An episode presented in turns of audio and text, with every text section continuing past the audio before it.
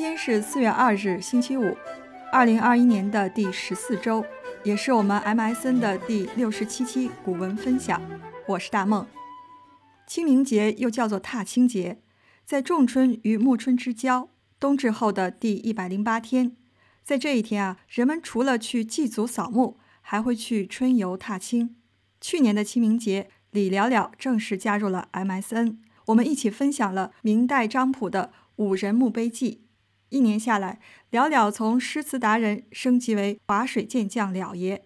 除了一次不得已请假，全勤出席，至诚分享。了了，谢谢你的加入，期待你划出新花样，水出新境界。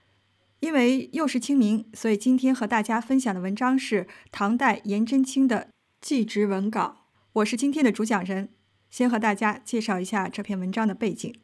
今天啊，这个文章叫《祭侄文稿》。推荐人呢是我们的郎面，他被称为天下第二行书，是颜真卿在他五十岁左右的时候写的。那么话就说回来了，谁是第一，谁是第三呢？第一，我们讲过是东晋王羲之的《兰亭集序》，是公元三百五十三年，在他五十岁的时候所写，这个是第一。第三篇呢是苏轼的《黄州寒食帖》。也非常有名，是在公元一千零八十二年，苏轼在乌台诗案之后四十五岁所写。那这个第二有什么说到呢？如果大家去网上查呀，其实能看到这个原稿的电子版，你看上去就觉得是几经涂抹修改过的一个草稿，它没有腾一个清稿出来，所以看上去这么一个让人觉得不慎重，没有这种就是咱们说的这个。书法家的这样的一个呃干净的笔笔法的话，为什么他又这么有名呢？其实讲究的是一个真，是一它是真迹，二是流露的真情。王羲之他的真迹已经不见了，所以的话，如果要说这个现存的有真迹的，那就是这个祭侄文稿。它在哪儿呢？它是在台湾的博物馆珍藏，在二零一九年年初被日本的东京国立博物馆借去展出。现在好像还没还。我有一个朋友，当时知道这件事，专门打飞机从欧洲到日本，就是为了看这个真迹。然后我们再说一下这个第三的《黄州寒食帖》，也在台湾的这个国立博物馆。这样一看呢，这篇文章还是从各个角度都很多事情可以今天和大家分享。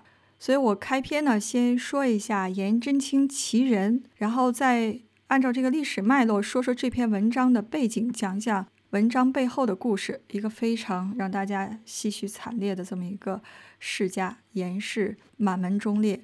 那我们先说一下颜真卿。我实话实说啊，在读这篇文章之前，我对颜真卿的所有的印象只局限于四个字：颜筋柳骨，就是一个非常厉害的书法家。颜真卿啊，柳公权对吧？好像四大书法家还有欧阳询和赵孟頫，对他们四个。反倒是学了这篇文章，我才想，我对这个人突然印象立体化了。他不单单是一个书法家，或不能用书法家这个三个字去定义他了。他真的是一个能文能武、忠肝义胆的人，能让我想到范仲淹，想到任何其他的历史人物。所以我先说一下颜真卿其人，他出生于。公元七百零九年，字清晨，和老师啊是老乡，今天的陕西西安人。出身呢是一个官宦世家，少时非常贫困，而且三岁时候爸爸就死了，跟着母亲一起勤奋读书，刻苦习字。这个使我想到我们上周的主人公欧阳修。颜真卿是在二十六岁中的进士，然后当时入朝为官，但是后来呢和宰相杨国忠。呃，两个人不对付，然后被杨国忠排斥，被贬到了平原，就是今天的山东平原做太守，所以呃，世称叫延平原，就是从他这个官职来的。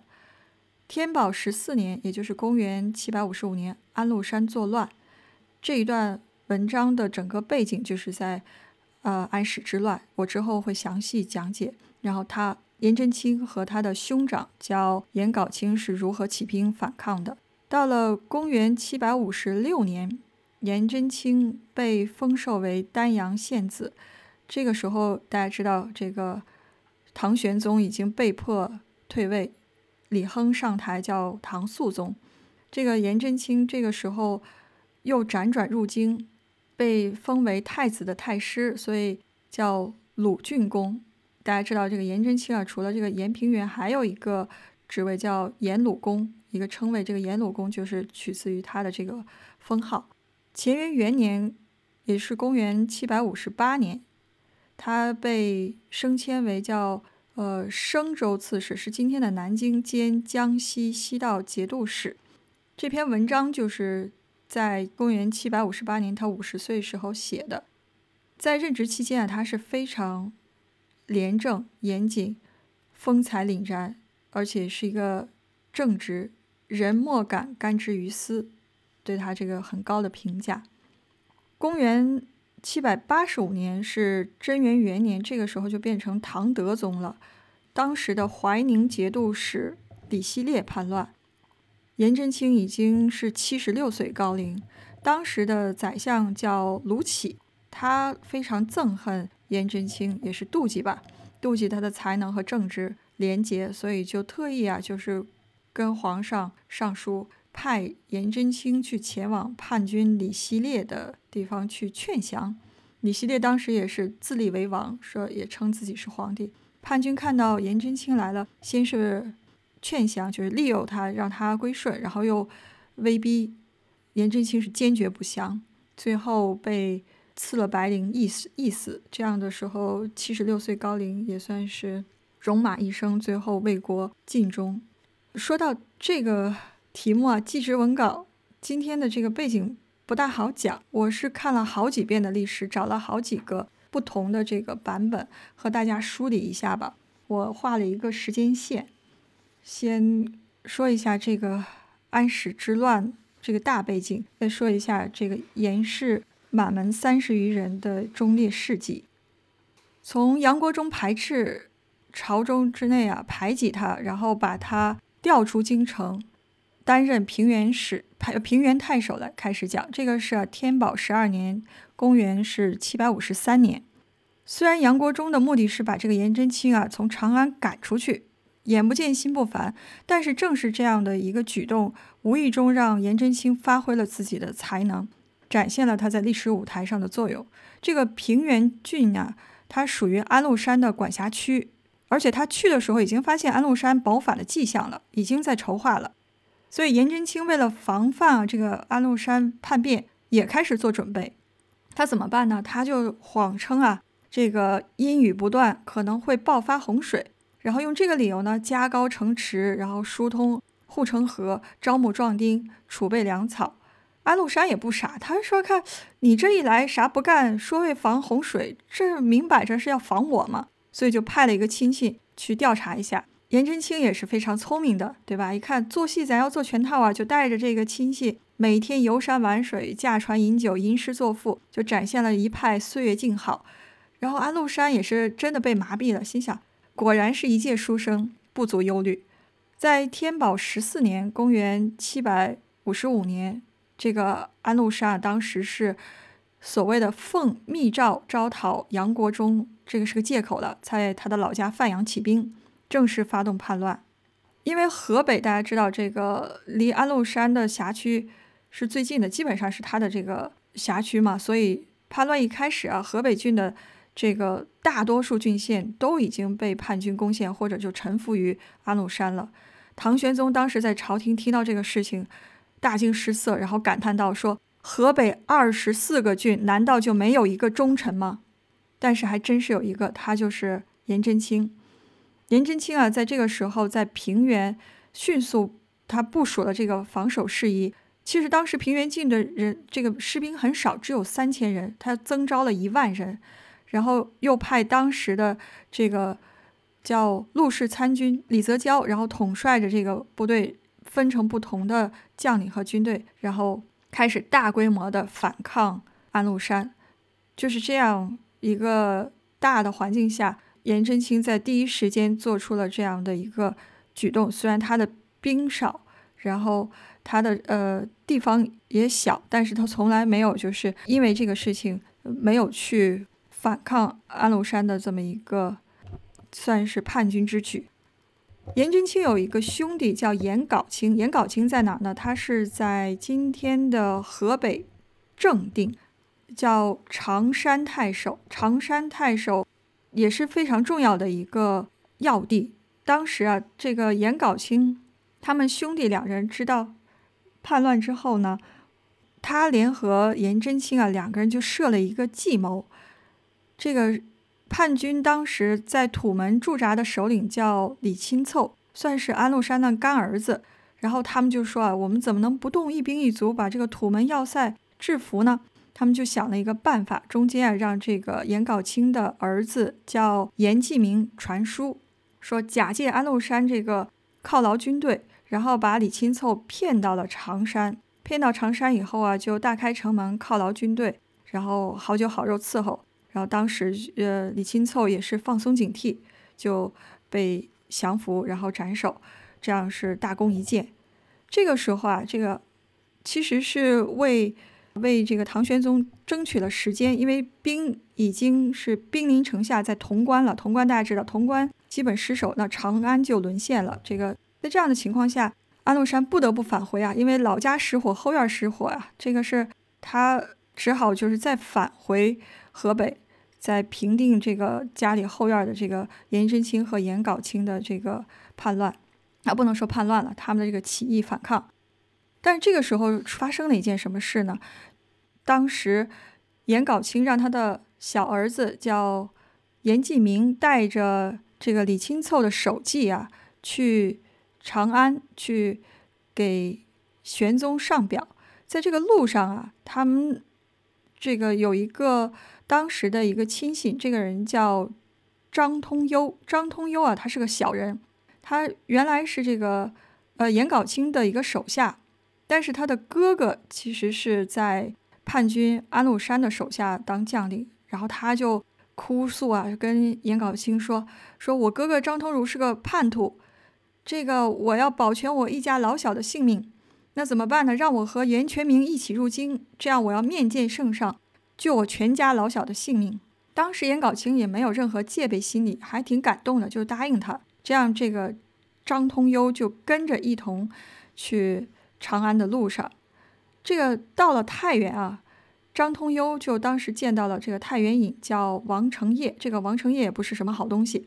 见到这个王承业之后呢，他就鼓动王承业说：“你看，这个严全明他去邀功，和你半毛钱关系都没有。这样，你把这行人扣下来，你说这个功劳是你的，你上表，你这个亲自拿下的这个李钦凑，这样的话，功劳皇帝肯定奖赏都归你一人。”王承业就听信了，不但把这个人扣下来，还就另起表，这个直接上奏给，呃，唐玄宗，就带着这个，呃，人头直接去邀功。这个时候呢，安禄山的救兵已经打回来了，打到这个常山的时候，呃，离常山最近的就是这个太原。然后王承业他收到了，呃，颜杲卿的求救，说你快来支援我。这样的一个情况，他是。拥兵不救，就是已经快攻陷的情况下，他本来是可以这个搭救颜杲卿的，结果他丧尽天良，这个不出兵，这样瞬间常山就变成了一座孤城。大家可以想象，几千人在这个日月守城，弹尽粮绝，八天之后被攻陷，然后叛军啊就血腥屠城，杀了一万多人，抓住了颜杲卿和他的家属，然后把他们送往洛阳，因为当时呃安禄山的大部队驻扎在洛阳。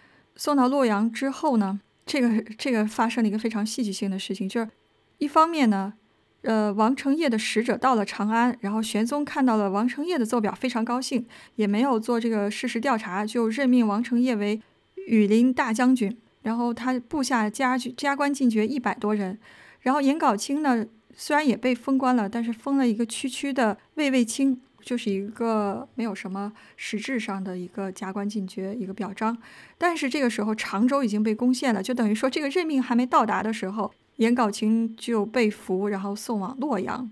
到了洛阳之后啊，安禄山隶属了自己对颜杲卿的各种好处，然后责备他说：“我什么地方辜负你了？什么地方对你不好了？你竟然敢起兵反抗我？”其实这个是事实，安禄山对颜杲卿是不薄的。但是颜杲卿啊，他和这个董卓叹息猜疑是不同的，他不是意气用事，他是一个忠烈之士，他就是忠心朝廷，所以他敢非常坦然的对这个安禄山的怒目相视，然后骂道说：“你就是皇帝身边放羊的这么一个呃少数民族的奴才，叫节奴。天子啊，授你三道节度使，这个已经是恩幸无比。”你为什么要造反？这个回答就很巧妙，对吧？你说我反，那我还问你呢，你为什么要造反？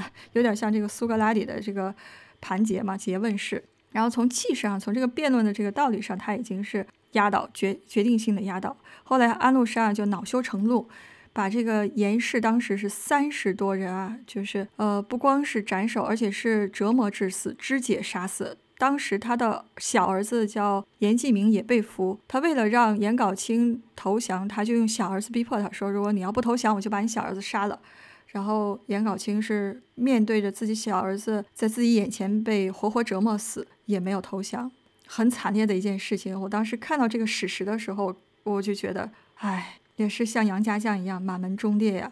颜杲卿死后呢，河北的形势就一下子又逆转了，本来是。胜利在望，就等于说给朝廷帮助朝廷解围，在这个后方等着当时的郭子仪去救援。结果这一下子，北方的这个诸郡啊，又倒向了安禄山。没办法，这个时候援军是到了来年的二月份，叫李光弼才赶到，攻破了常山，然后解救了剩下的家属。此时的颜真卿呢，因为北方大部分失陷，他也没办法，只好渡了黄河，然后去面见圣上。在之后的起兵造反的三年，也就是公元七百五十八年，呃，还是安史之乱的这这个民不聊生战争的情况下，他才有机会再次回到常山，去命他的侄子，也是颜杲卿的大儿子，去搜搜寻这个父子的尸骨，最后只找到了这个颜杲卿的头骨和颜季明的一一只脚的脚骨。所以大家可以想象，这个满满门忠烈最后就死不全尸啊！在这样的一个悲愤、伤心欲绝的情况下，他提笔写下了祭侄文稿。这个是这篇文章的历史背景。呃，说到这儿，我都觉得真的忠肝义胆。这样的一个家族，这么一个史实，我竟然之前是不知道的，一直是忽略的。所以今天和大家分享这篇文章，也是把这个故事，呃，有机会给大家讲一讲。这个是开篇的历史背景，那我们现在就开始分享我们的正文部分。祭侄文稿，唐·颜真卿。乾元元年，岁次戊戌九月，庚午朔三日壬申，第十三书迎清光禄大夫，使持节，蒲州诸军事。蒲州刺史，赏清车都尉，丹阳县开国侯真卿，以清浊束修，寄于王直，赠赞善大夫记名之灵。维尔挺身，素标少德，宗庙胡连，阶庭兰玉，美味人心，方期简古。河图逆贼间隙，称兵犯顺，二父结臣，常山作郡。于时受命，意在平原。仁兄爱我，比尔传言，尔即归止。原开土门，土门既开，兄威大促。臣不救，孤臣为逼，父献子死，朝侵乱父，天不悔祸。谁为荼毒？念尔垢残，生何属？呜呼！哀！吾臣天泽，一目何关？全民笔者，再现长山。携尔守称，集资同还。复念崔妾，正道心言。方似远日，不尔幽宅，浑而有之，无皆久客。呜呼哀哉！上相。好，好的呢，又轮到我了。其实我刚才讲的只是我准备的，就是这个历史史实的一半儿。我也看了很多地图什么的。先说一下我这一段，呃，我这一段说的，且就是他的几个官职，我查了一下，这个官职啊还挺有讲究的，和大家这里汇报一下。先说这个，呃，乾元元年就是唐肃宗的年号嘛，唐肃宗李亨，公元七百五十八年，他也是这个安史之乱的第三年。然后第十三书呢是这个。因为颜真卿他是兄弟十五人，他排行第三，所以第十三书。其实大家如果看这个原文的话，祭侄文稿的侄字是女字旁。我查到的时候，我当时还挺奇怪的，为什么是女字旁呢？这个还是要跟大家说一下的。女子称兄弟的儿子叫侄，那男子称兄弟的儿子叫什么呢？叫从子。所以这个侄字是之后在唐朝才渐渐变演变为就是不分男女的。是幼之后才变成这个讲这个男的叫侄子，女的叫侄女，是有这么一个文字上的演变。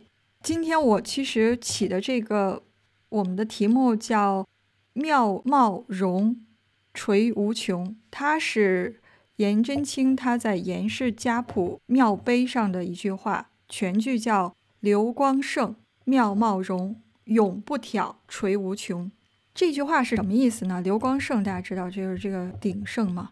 然后呃，妙貌容永不挑，这个不挑啊，是指这个皇帝祭祖的元祖庙。不挑就是说你不迁移，不败落。所以他是希望这种家族的这个传承啊，不是这个简简单单的财富，是这种精神。所以刚才说这个满门忠烈为什么能持这么久呢？其实有记载啊，这个颜氏啊是孔子学生颜回的。后人，所以这个家族还是很有渊源的。我们刚才说的几个这个职位，第一个叫银青光禄大夫，和银青光禄大夫啊，这个还有一个对着叫金子光禄大夫。在隋朝的是正三品的一个散官，在隋炀帝的时候变成从三品，唐朝的时候是一个从三品的文职人员，叫呃银青光禄大夫。其实啊，说到这儿，就是大家可以看想到这个《木兰辞》里面叫策勋十二转，赏赐千百强。从那个时候，其实每一个有功勋的，凡是有功勋记载的话，授予这个勋位官爵的话，他都是有这么一转。它最低的一级呢叫五骑射，还叫五骑业啊，这个有铺业对吧？这个我记得，我觉得应该叫骑射吧，是从七品。最高的一级呢叫做上柱国正二品，所以从七品到正二品要十二转。当时这个银青光禄大夫是相当于十二第十转，就是他也不是最高的级别。然后说到这个这个要是金紫光，就是他的衣服的这个品位的官服。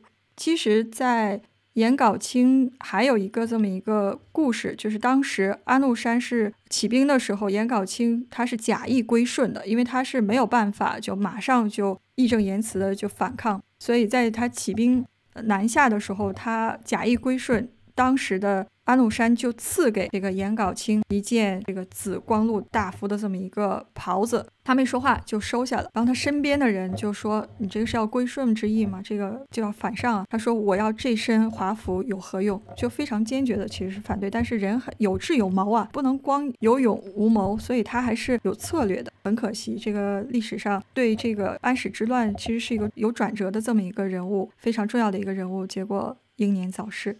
嗯，再说下面一个叫史持节，史持节啊，其实就是他说的那个手底的一个领羽的这么一个东西，也像一个节。咱们说这个，呃，持这个节出使一个地方是一个钦差，在南北朝的时候，他就直接代表皇帝，所以行使地方军政权力的一个官职，在朝廷命将的时候，以节为信，指挥军队。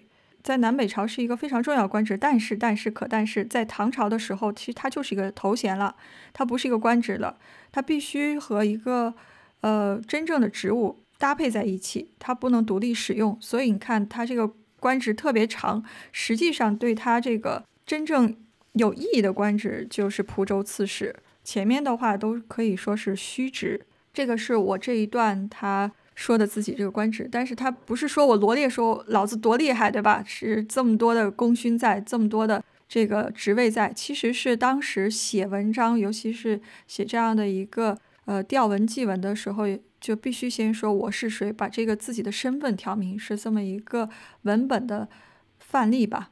然后他说以清浊漱修，清浊就是清酒，漱修就是各种珍馐美味，然后来祭奠自己的王职。然后接下来就是文章的正文。我这里想讲一个什么问题呢？因为我这周啊一直在看这段历史，很有意思，也有一个启发，想和大家在这里分享一下。就是这个问题叫为什么安史之乱会爆发？因为我们之前学过呀，这个在高中和初中好呃历史课本上好像说啊，这个因为唐玄宗晚年沉迷女色，然后变得昏庸不理朝政，对吧？对安禄山掉以轻心，发生了安史之乱。但是不足以信服，为什么呢？大家想，皇帝这种职业叫孤家寡人，他整天最担心的事情就是被夺权，他是职业的这种疑心病，所以他怎么能放松警惕、掉以轻心呢？而且唐玄宗大家知道，这个是一辈子英明神武啊，开创了这个开元盛世的皇帝，这种低级错误，好像用这么简单的几句。来定性，我觉得不幸福，所以我查了一些观点，在这里和大家总结分享一下。我们先看一下这个皇帝的这个层面，这个结论是什么？我先说结论，就是唐玄宗是在自己的故事里玩的不亦乐乎，难以自拔。我们之前是讲过李华的吊古战场文，当时也很惨烈啊，这个古战场，对吧？整个的这个战争场景再现。其实唐玄宗的时候，它是一个开疆拓土的故事。如果大家看一下当时的这个情景，咱们说唐代开国的初期啊，其实是可能不会发生这样的事情，而且就是很多这样的中国古代王朝遇到这样的战乱啊、起义啊，都是在王朝的中后期。大家想想，汉代的黄巾起义，对吧？黄巾之乱，清朝的太平天国。这都是国力不行了，然后各种矛盾积累起来了，然后才日渐衰落。但是唐朝这个是鼎盛时期，发生这样的事情，它到底为什么呢？还是说这个打仗的事儿？就是从汉代灭亡之后，所有的皇帝都知道，那些手握兵权的人将领，这个是自己最大的风险。在几百年无数的这样的一个教训中，皇帝其实是总结了一套这样防范措施的。所以，像安禄山这样的人，如果是在唐太宗的时候，是绝对不可能出现的。在南北朝的后期啊，这个朝廷当时北方朝廷的兵制叫府兵制，这个兵制的意义就在于防范这样的拥兵自重的情况。呃，我说我稍微调个书袋说一下什么叫府兵制。府是政府的府，府兵制就是说你上百个。军府分散在全国各地，然后这些兵啊，他不是正经的这样的一个百分之百的军人，他是平时啊在家务农。他的好处就是说我当兵我就不用交税了，我种这块地我自己养活我，我养活我家人。但是，一旦要打仗的时候，你要从周围的这个军府马上抽调兵力，然后你去打仗。打完仗的时候，你又可以回来务农种田。然后这群兵呢，他等于说就是。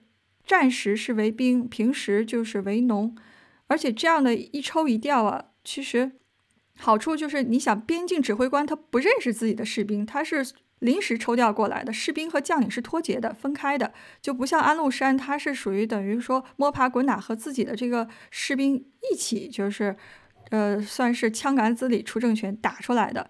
咱们以前说那个花木兰的故事嘛，就是典型的府兵制。昨夜见军帖，可汗大点兵。军书十二卷，卷卷有爷名，讲的就是这个府兵的故事。但是啊，到了唐玄宗的时候，这招就不好使了。为什么呢？因为他一个是这个开疆拓土摊子特别大，北边有突突厥，对吧？然后南边、西边、东边，就等于说每个地方都要去守边，都要去打仗。他还好大喜功，喜欢打仗。所以这样的一个情况下，这种府兵制就没办法了。因为你想啊，这个你要是首先你要在这个。聚兵的地方，你有足够的耕地，让这个士兵养活自己。但是这个 边境辽阔，啊，又有很多地方不适合耕种，像草原啊、高原这种情况下，就建不起这样的军府。那怎么办呢？只能从内地调兵。内地调兵这么长这么远，你又不能马上调过去，这样的话消耗太多。而且这个你人去了，家里田荒了，你又不能调动太勤。而且府兵他是要自己出钱的，对吧？装备。东市买军马，西市买长鞭，买了一通都要自己花钱的，这样一来一回的路费还要自己报销，所以不划算。到了唐太宗的时候，他就一拍脑门，怎么办呢？他就想了一个新的制度，叫募兵制，招募的募，就是说啊，朝廷我出钱，我征兵，然后我养你，你就是我的职业军人。这样一来呢，就在边境养兵，然后训练兵，按时发粮饷，也不错。但是啊，这个粮饷其实这个军队耗费是很多的，中央有的时候财政支出也是负担不起。又想了一个办法，就是叫地方领导节度使。安禄山就是三道节度使嘛。这个节度使他是掌控了当地的财政、行政和军事三权一身。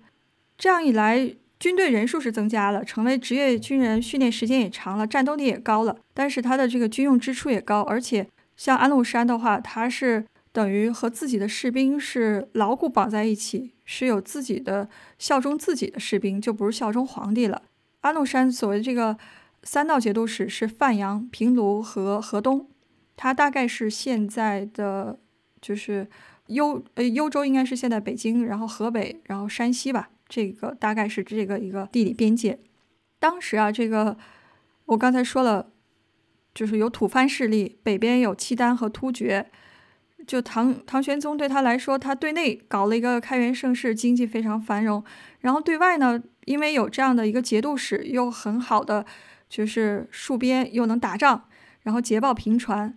所以大家想想，这么一个皇帝，在自己这个春秋大梦里面。文治武功的那简直了，自己不要不要的，就是千秋一帝嘛，比谁都厉害。当时啊，就是可以在一首诗里面，杜甫的《兵车行》里有一句话，就是讲了这个唐玄宗的喜欢动用武力打仗、开疆拓土的这么一个爱好，叫“边庭流血成海水，武皇开边亦未已”，就是说这个唐玄宗好大喜功这么一件事情，把打仗作为梦想。所以，像安禄山这样的人，在唐玄宗眼里，他就是个工具，是一个好好的打仗的武器。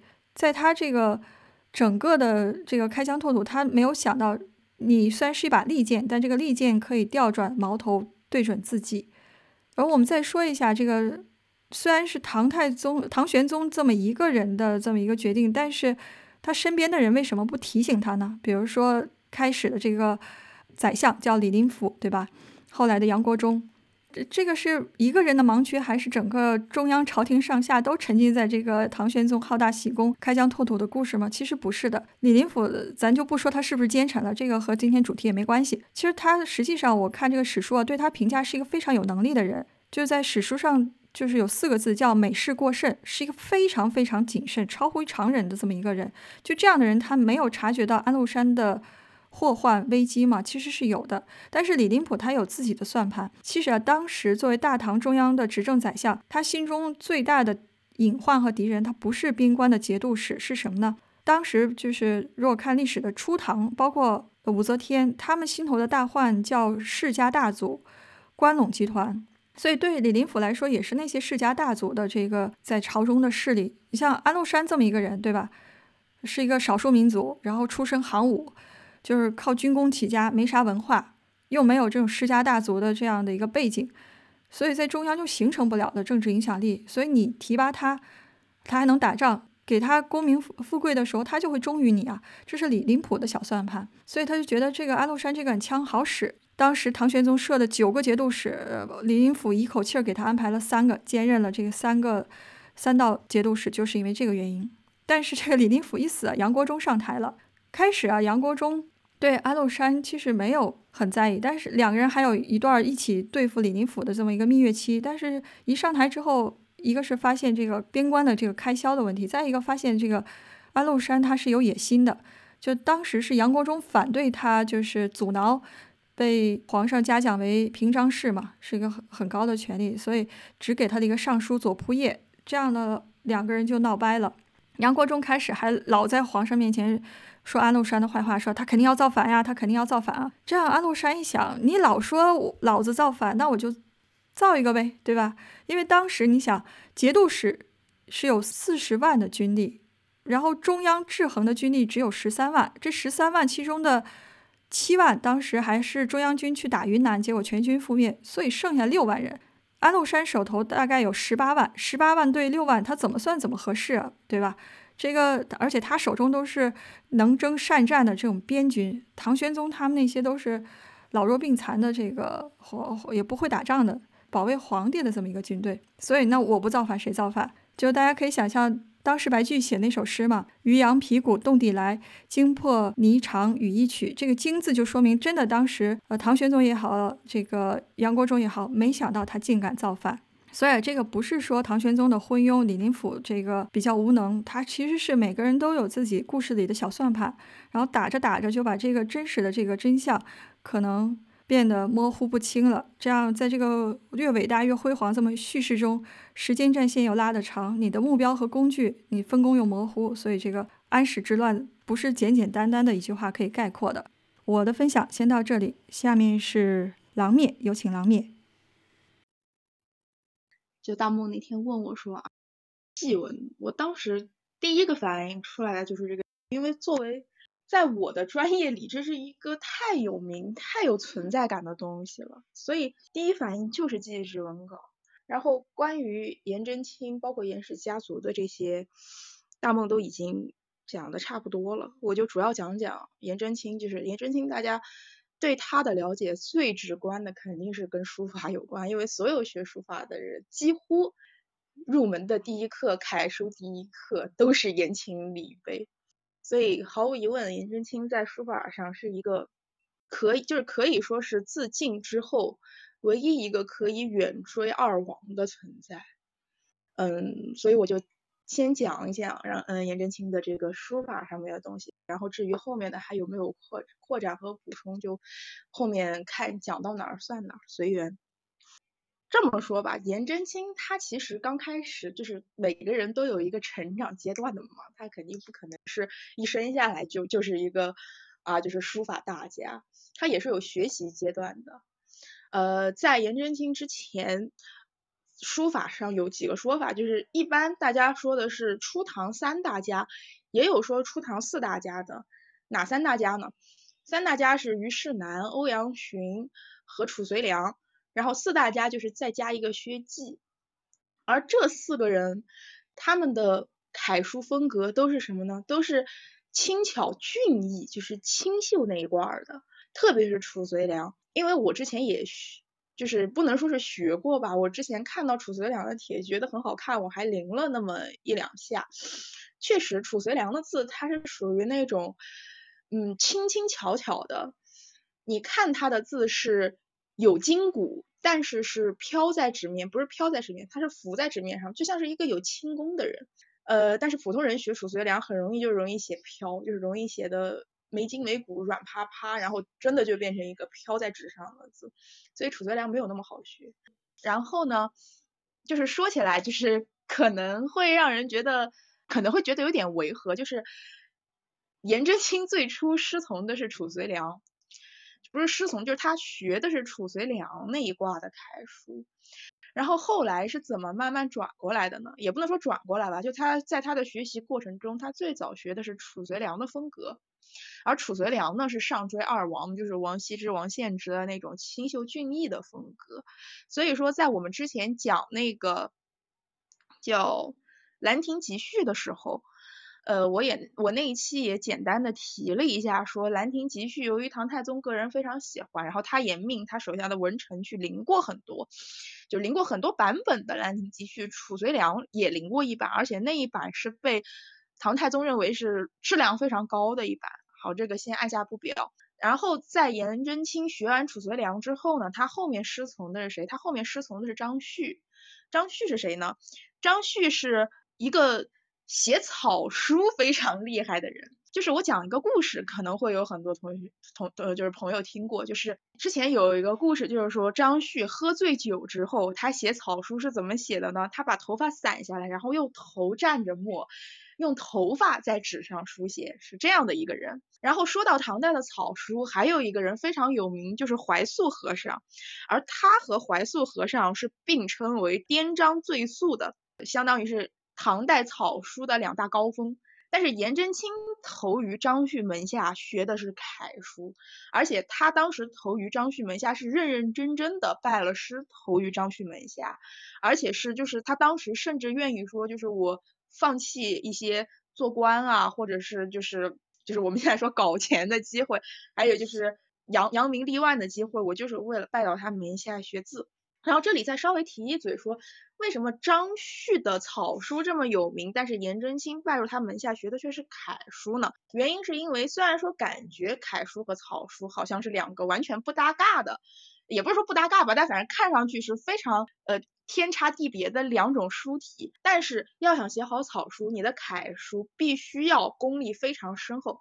为什么？因为书法它在意的是间架结构，在这里就需要提到颜筋柳骨。为什么说颜筋柳骨？在颜真卿的书法造诣上，他的成就主要有两大成就，一个是篆籀笔法，还有一个是外拓笔法。篆籀笔法，篆籀笔法是什么意思呢？篆。和籀指的其实都是篆书，但是在这里，篆特指小篆，籀特指大篆。打就是举一个例子吧，就是籀书最典型的一个代表性作品就是石鼓文。石鼓文在宝国家宝藏里面也是有过一一期节目去做它的。为什么说就是篆籀笔法是颜真卿的一大艺术成就呢？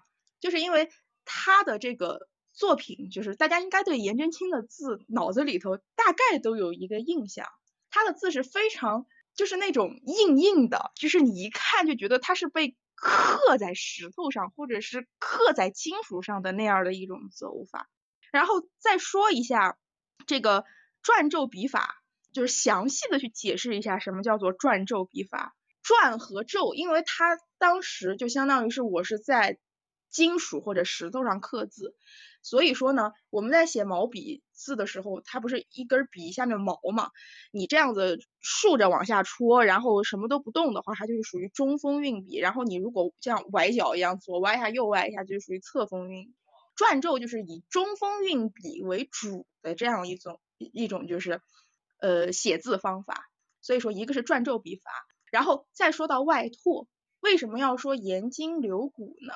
呃，这个涉及到另外一个专业名词。另外一个专有名词内页外拓，内页讲的是指向内收紧的笔势，然后外拓指的是指向外舒张的笔势，就是一种比较狂放的姿态。这个就跟颜鲁公他的这样的一个书法风格是就高度重合的，就是他是一种在端正之余又有狂放奇绝的这样一种风格。然后一般我们说内液就是指有骨。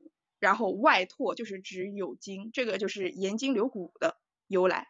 呃，基本上对于颜真卿的这样的一个书法艺术的造诣，还有他的主要的成就，差不多就是这么一回事儿。然后呢，关于他的这个外拓和篆皱笔法，在唐代虞世南的《笔髓论》里也有这样的一个解释，叫做草急纵心奔放。腹腕转促，悬管巨峰，内豪外拓，左为外，右为内，起伏连卷，收脚吐纳，内转藏锋也。这个是得就是写的时候比较好去理解。差不多在他的这一个书法上面就是这些涉及到他的这个技术和艺术成就的。然后关于颜真卿还有一个小八卦，稍微活跃一下气氛吧，因为今天的这个话题确实是。有点有点沉重，我刚念的时候很不好意思，有点丢脸的是我把自己给念哭了，所以稍微讲个小八卦，活跃一下气氛。颜氏一族确实是满门忠烈，包括就是不管颜杲卿也好啊，然后颜真卿本人也好，包括他的侄子颜季明，还有就是他的儿子颜颇。为什么要提到他的儿子颜颇？在他当时。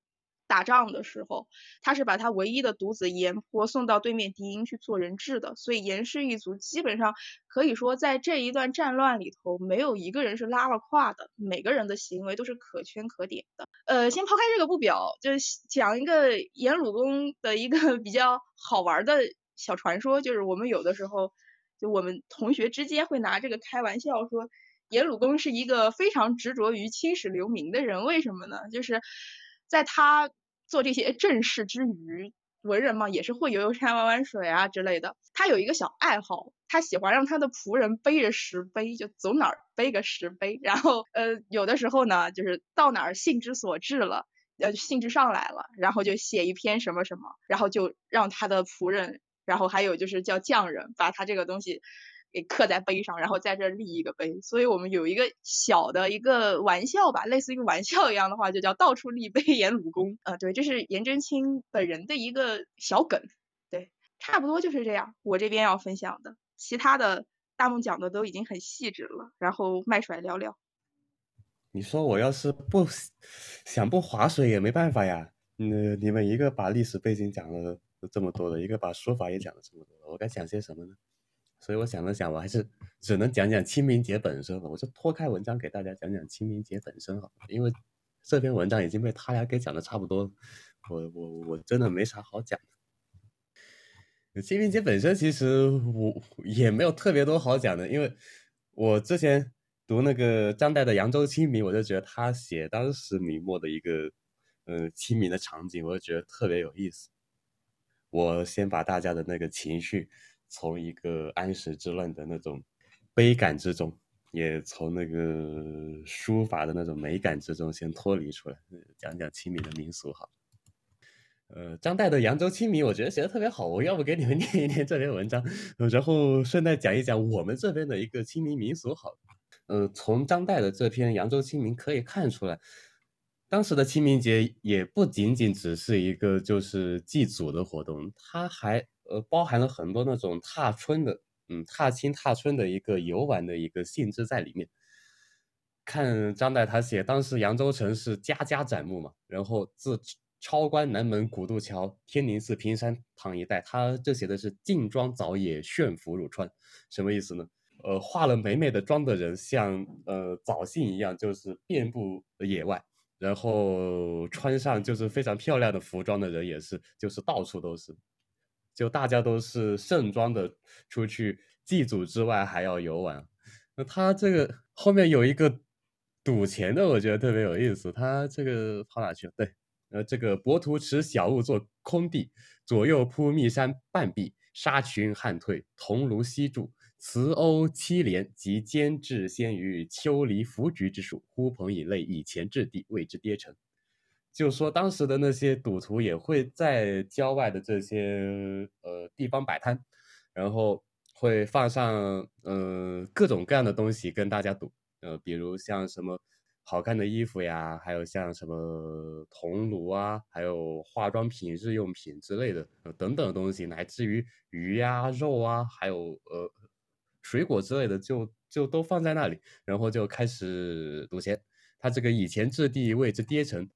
跌成就是古代赌博戏的一种，是呃，就跟现在抛硬币一样，好像就是把硬币一抛，然后呃，钱上面有字的一面还是没有字的一面，然后就就看你猜，对你猜到哪个，然后就算赢或者输，然后这样就能够赌。我觉得还是蛮简单的这种赌法，还特别多人看。你看百十几处人人环观之，特别多人就搞这样的小赌摊，而且特别多人在看。它下面就是讲扬州清明的一个非常壮观的一个景象，四方流域及徽商溪谷，曲中名妓，一切好事之徒无不嫌弃，就是大家都会呃跑出外面去玩，像说书的说书，小朋友放风筝的放风筝，老僧算命的算命，还有那些比较喜欢玩的人在那里相扑的相扑。弹琴的弹琴，就特别多人在玩这些东西。张岱是觉得当时的扬州清明的那一幅图，因为它特别长嘛，就祖墓离城，呃，有些人的祖墓离城区还是蛮远，他大概感觉会有三十里左右这样一个场景，都是来来往往的人群在那里扫墓的扫墓，游玩的游玩，差不多有《清明上河图》的那位了。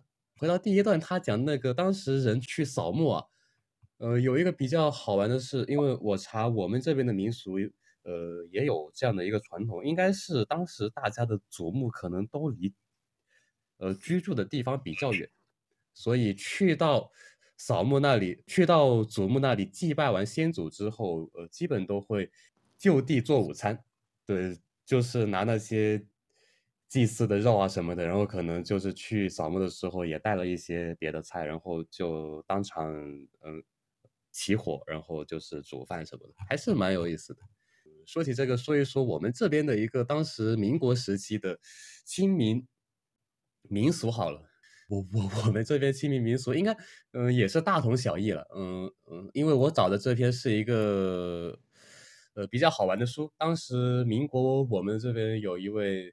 那个在教会的学校当老师的一个老先生，他用客家话写了一本《客家旧礼俗》，然后里面就有说到清明节当时的一个民俗，大概是就我们当时是是怎么样去呃祭拜先祖去干什么的。他这里说前面说的还比较简单了，就是有钱的人要用什么样的祭品，比如他这里说，呃，有钱人家基本就会拿猪羊啊什么的去。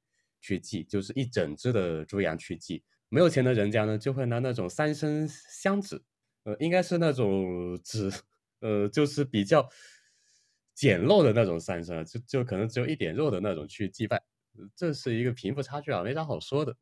呃，中间有一个比较，我觉得比较好玩，而且我到现在没有搞懂的一个，他这里说是有功名的，还有做过官的人会请人背着凉伞。呃，或者又叫浪伞的这样一个东西去光宗耀祖，我到现在没有搞懂它这个浪伞到底是什么？为什么一定要有功名的，就是当过官的人才可以用那样的伞呢？我去查，我也没有查到它有一个专有名词，说就是某样这样的一个礼仪用的伞啊，是一定是获得功名后的人才可以用的。我这个我是没有查到。